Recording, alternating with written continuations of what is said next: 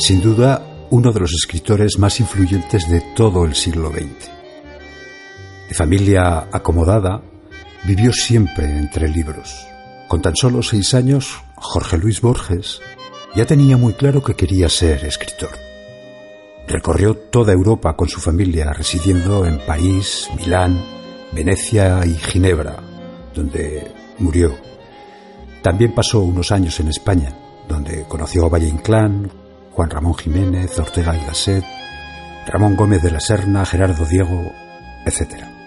Ernesto Sábato enumeró así la variedad del cosmos que Borges exploró en sus numerosas obras. Manuscritos de Heresiarcas, naipes de truco, Quevedo y Stevenson, letras de tango, demostraciones matemáticas, Luis Carroll, aporías eleáticas, Frank Kafka, laberintos cretenses, arrabales porteños, Stuart Mill, de Quincy y guapos de Chambergo requintado. La mezcla realmente es aparente, son siempre las mismas ocupaciones metafísicas con diferente ropaje. Un partido de truco puede ser la inmortalidad, una biblioteca puede ser el eterno retorno. A Borges le gusta confundir al lector. Uno cree estar leyendo un relato policial y de pronto se encuentra con Dios o con el falso Basílides. Como dijo su amigo Alfonso Reyes, Borges era un mago de las ideas. Transforma todos los motivos que toca y los lleva a otro registro mental. Solo el título de sus libros nos hace reflexionar sobre una nueva dimensión de las cosas. La poesía fue uno de los fundamentos de su trabajo literario. Si bien fueron el ensayo y la narrativa los géneros que le reportaron el reconocimiento universal. La diferencia entre la prosa y la poesía reside, según Borges, en el lector, no en el texto. Ante una página en prosa, el lector espera noticias, información, razonamientos. En cambio, el que lee una página en verso sabe que tiene que emocionarse. En el texto no hay ninguna diferencia, pero en el lector sí, porque la actitud del lector es distinta. Su obra, compuesta de cuentos, poemas y ensayos breves, manifiesta un altísimo nivel de erudición y una capacidad inventiva inigualable que ha inspirado a creadores de todo el mundo. Murió de un enfisema pulmonar el 14 de junio de 1986 en Suiza, confesándose un hombre infeliz. Dijo, he cometido el peor de los pecados que un hombre puede cometer. No he sido feliz.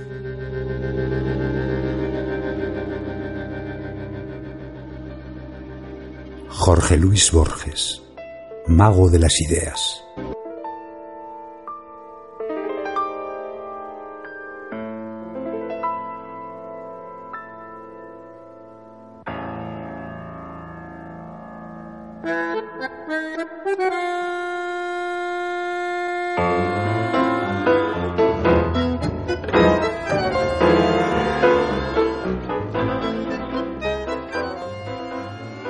El remordimiento.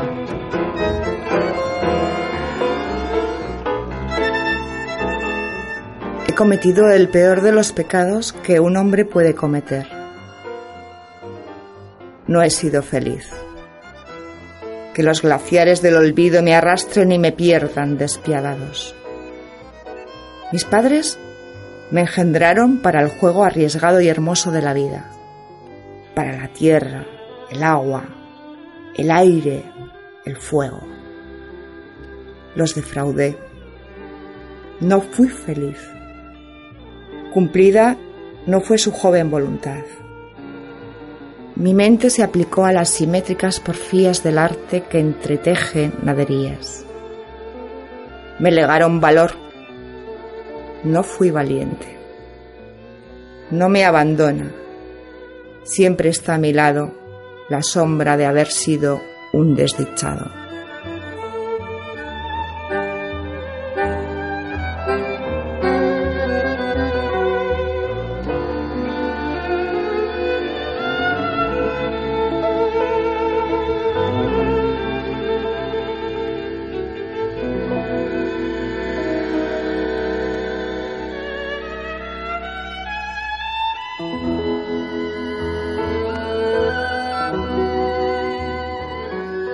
Las cosas.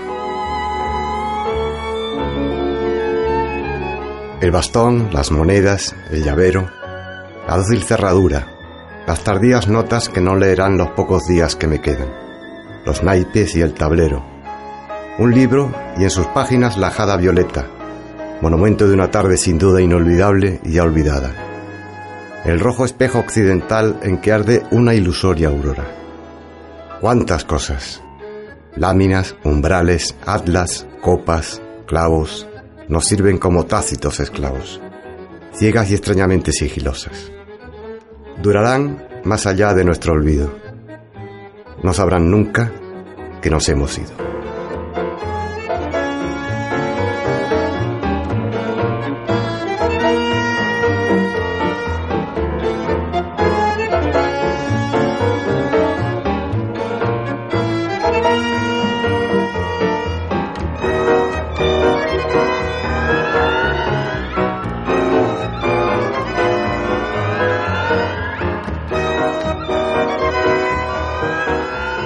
1964. Ya no es mágico el mundo, te han dejado. Ya no compartirás la clara luna ni los lentos jardines. Ya no hay una luna que no sea espejo del pasado, cristal de soledad, sol de agonías. Adiós las mutuas manos y las sienes que acercaba el amor. Hoy solo tienes la fiel memoria y los desiertos días. Nadie pierde, repites vanamente, sino lo que no tiene y no ha tenido nunca. Pero no basta ser valiente para aprender el arte del olvido. Un símbolo, una rosa, te desgarra y te puede matar una guitarra. Ya no seré feliz, tal vez no importa hay tantas otras cosas en el mundo. Un instante cualquiera es más profundo y diverso que el mar. La vida es corta y aunque las horas son tan largas, una oscura maravilla nos acecha. La muerte. Ese otro mar.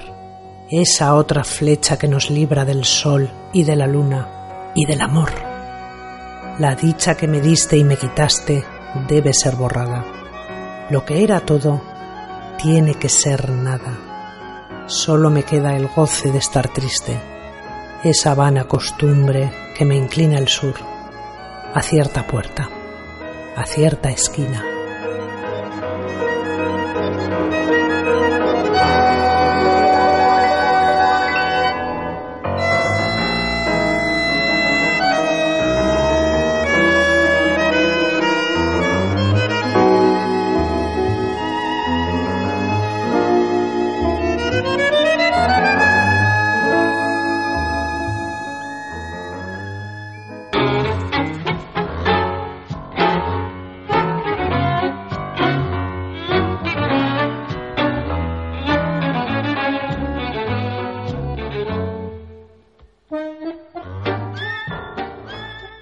A un gato.